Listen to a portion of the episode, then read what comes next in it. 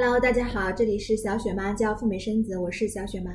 很多朋友在考虑申请美签和加签的时候呢，往往会面临一个抉择，就是哪个更容易申请呢？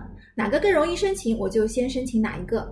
这个背后的道理呀，也是非常简单的，从易到难，容易的那个先通过了，对接下来挑战那个难度更高的签证呢，也是有帮助的。反过来，如果你走了相反的道路，先从难的那个开始申请，那么不仅拒签的概率增加，而且一旦拒签，对接下来容易申请的那个呢，也带来了非常大的挑战，可以说是得不偿失了。今天小雪妈就想来系统的聊一聊这个话题，我将从理论和实践两方面呢，来跟大家探讨一下，我认为哪一个更容易一点。如果你是第一次收看小雪妈的频道，我的节目主要分享赴美生子和赴加生子的资讯，以及美国和加拿大旅游签证的干货。小雪妈提供的是付费咨询和签证代办，咨询的费用可以全额抵扣代办费。请大家订阅我的频道，你也可以扫码二维码或者微信五九八七零五九四找到小雪妈本人。好，让我们现在开始。要知道这个问题的答案呢，我们当然要把美签和加签它的一个申请的情况给大家详细的先白吃白吃说一说。美签是怎么样的一个过程呢？那我们首先呢是要在网上递交一个申请表格，叫 DS 幺六零，填写好了之后呢，你去预约面谈，并且呢在预约的当天带上你认为对你的申请有帮助的材料，去一对一的跟面签官来一个交流，你来一个 PK。如果在短短的三五分钟之内呢，你能够成功的说服签证官，让他觉得你这个人没有移民倾向，那么你就成功了。加拿大是怎样的？如果你是申请旅游签证，那么你首先呢要在网上提交一系列关于你的材料，包括你的申请表格、你的资产、结婚证、学历证、身份证明等等，那全部的材料都要递交上去。接下来呢，你要去安排录指纹、拍照，然后就是静静的等待加拿大政府的审批。如果通过了呢，那么他会让你递交你的护照原件给签证中心贴签。啊，这个就是非常简单的关于美签和加签的一个简单的小科普。那么接下来我们就来分析一下了，美签和加签到底在哪些方面有所不同呢？对于我们申请这两个国家的签证会有哪些方面的影响？美签呢，我们刚才可以看到，主要是查看你的申请表格 DS 幺六零，还有就是看你在面谈时候的表现。很多申请人呢，他会来向我诉苦说：“哎呀，小雪妈，我的签证呢之前是拒签了，签证官什么都没有看，我带了好多材料过去，一个都不看，而且呢，我要递进去的时候一直说 no no no，不用给我看。那么他只问了我简单的几个问题：去哪里？去干嘛？和谁一起去？以前有没有出过国？然后呢，就非常粗暴、非常野蛮的把我给拒签了。我真的非常的伤心，带去的材料一个都没有看。当然了，也有很多得意洋洋的申请人呢，来跑过来跟我炫耀说：哎。你知道吗？美签没有你说的这么复杂的。我告诉你啊，我去那边面签就问了几个问题，带去的什么材料都没有看。那确实，这种情况是非常的常见的。美签的这个申请呢，其实主要就是在签证官的一念之间，在短短的三五分钟之内呢，他通过跟你的交流，通过看你的这个 DS 申请表格，然后呢，他就能够判断个七七八八，呃，选择给你或者不给你签证。那么你说了这么短的时间，他怎么就能给我签证呢？会不会给我带来很大的误判？这样不是耽误了我吗？那确实，美国的法律就是这样规定的。签证官有他的一个自由的裁量权，他可以判断正确，也允许他判断错误。判断错误之后呢，是不可以上诉的。你你只能够选择重新申请。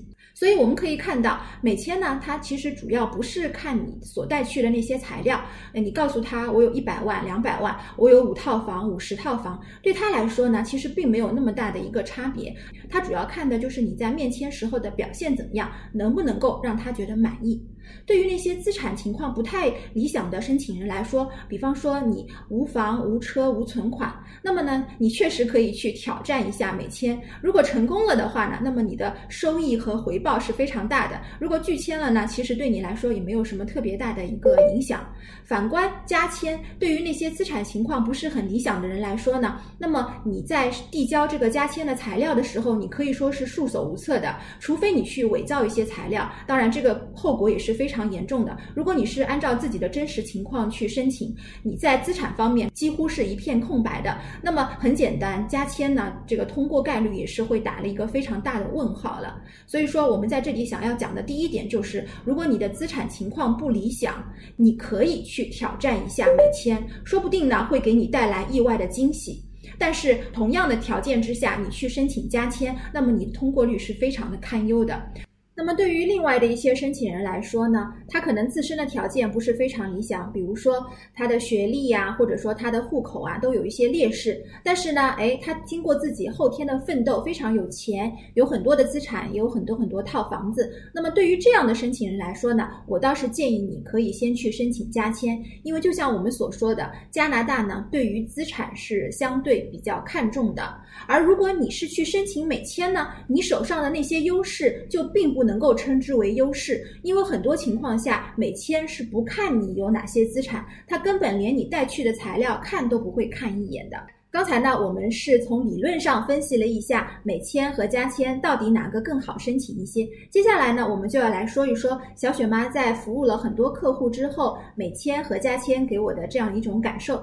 其实，说实话，很多客户呢，在申请签证的时候，第一个想到的还是想去灯塔国，想去美国。这个当然也是情理之中，可以让人理解的事情。但是呢，他们在申请的时候，往往会。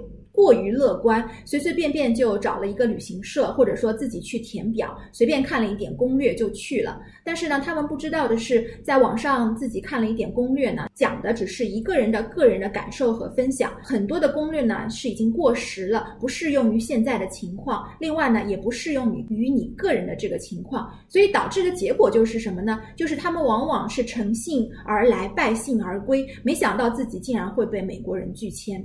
那么拒签了之后呢，他当然会痛定思痛，然后就不会那样的冒险了，就会来问我们，那接下来我该怎么办呢？是我继续挑战美签呢，还是说我转而去申请加签呢？那这个时候呢，我们会来分析一下你美签的拒签的原因是什么，然后呢，我们再来看一看你是否应该立即申请美签，而或者说呢是去转而申请加签。有美签拒签的申请人当中呢，我们首先会排除一部分有犯罪记录的申请人。一旦你有了犯罪记录呢，其实基本上你没有什么希望的，无论是美签也好，加签也好，对你来说结局都是一样的。如果你没有犯罪记录，而且你在申请美签的时候也没有提交任何虚假的。材料，那么我们接下来会看一看你是否适合申请加签。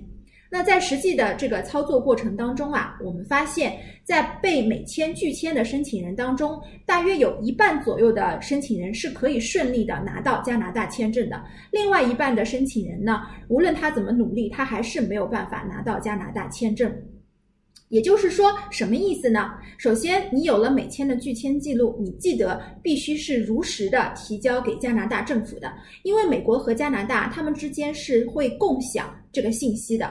你如果说要隐瞒的话呢，那么不光加拿大这次会拒签你，而且他接下来永远都会拒签你了，因为他们对于撒谎的这个容忍的程度呢是零。那么还有一部分申请人，为什么说剩下百分之五十人就会被拒签呢？确实，因为他们各方面的条件啊不够理想，无论是美国也好，加拿大也好，他们可能都还够不到那个标准。所以说，有一半左右的美签拒签历史的申请人去申请加签是可以通过的，另一半呢确实没有办法，可能要再过几年再努力一下，再去挑战美签或者是加签。那这就是小雪妈给大家分享的，在美签和加签申请过程当中的一个感受。当然，我们手头的数据肯定没有办法跟政府的数据去相抗衡，但是呢，我手上也累积了差不多有一千多个家庭的一个申请的情况了。所以呢，我对于美签和加签的一个直观的感受呢，其实还是加签相对来说比较容易申请。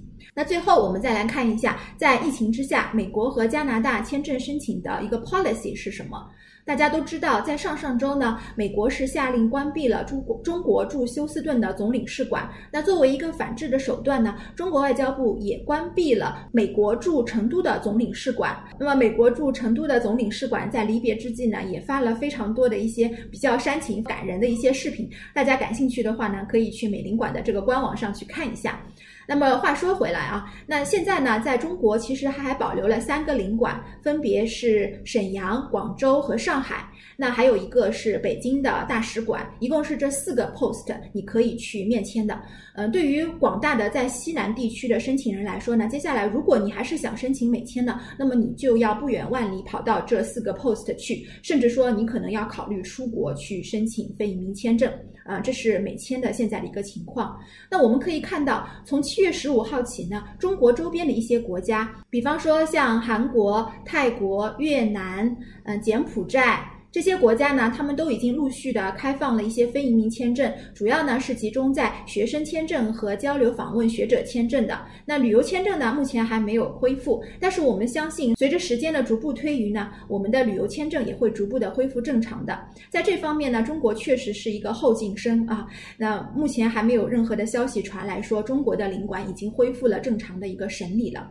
那不过我们也相信，主只要中美关系没有进一步的恶化，嗯，之前呢呢。美国的这个助理副国务卿也表示说，他们还是欢迎两国之间的普通老百姓的一个正常的交流的。无论你是想去美国求学也好，旅游、探亲、商务、医疗，其实他们都还是欢迎的。他并没有说要针对中国的普通老百姓的签证来下手。所以说，只要两国的这个最高层没有失心疯，没有接下来有进一步的关闭领馆的举动呢，那么我们相信，随着美国外交官逐步的从美国回到中国，我们接下来的一个非移民签证终究会恢复正常的。好，我们刚才说到的是美签的情况，接下来呢，小雪妈跟大家说一说加拿大的这个情况。加拿大签证呢，它是从七月一号正式宣布说已经全面的恢复正常的，什么意思呢？它只接受在网上的一个递签的申请。如果你是想递交纸质申请的呢，加拿大签证目前是不接受的。加拿大政府是三月二十号正式的停止审理的，到七月一号这个当中啊，也是积累了非常多的 case。所以说，目前的一个审理呢，虽然是已经开展了，但是它的速度啊，确实是不敢恭维。呃，所有申请、所有想要申请加拿大旅游签证的朋友们呢，可能要对这个审理的速度有一个呃有一个心理的预期，等待的时间呢是会久了一些。不过你只要递交了申请呢，那么总归是保留了这样的一个希望在。相信在今年下半年结束之前呢，我们的签证申请是一定会出结果的。好了，那么今天这就是小雪妈跟大家分享的美签和加签到底先申请哪一个，哪个更容易通过一点呢？这是我的一些心得，希望能够帮助到你。感谢你的收看，也欢迎给小雪妈的节目点赞或者是转发我的节目。让我们下期再聊啦，拜拜。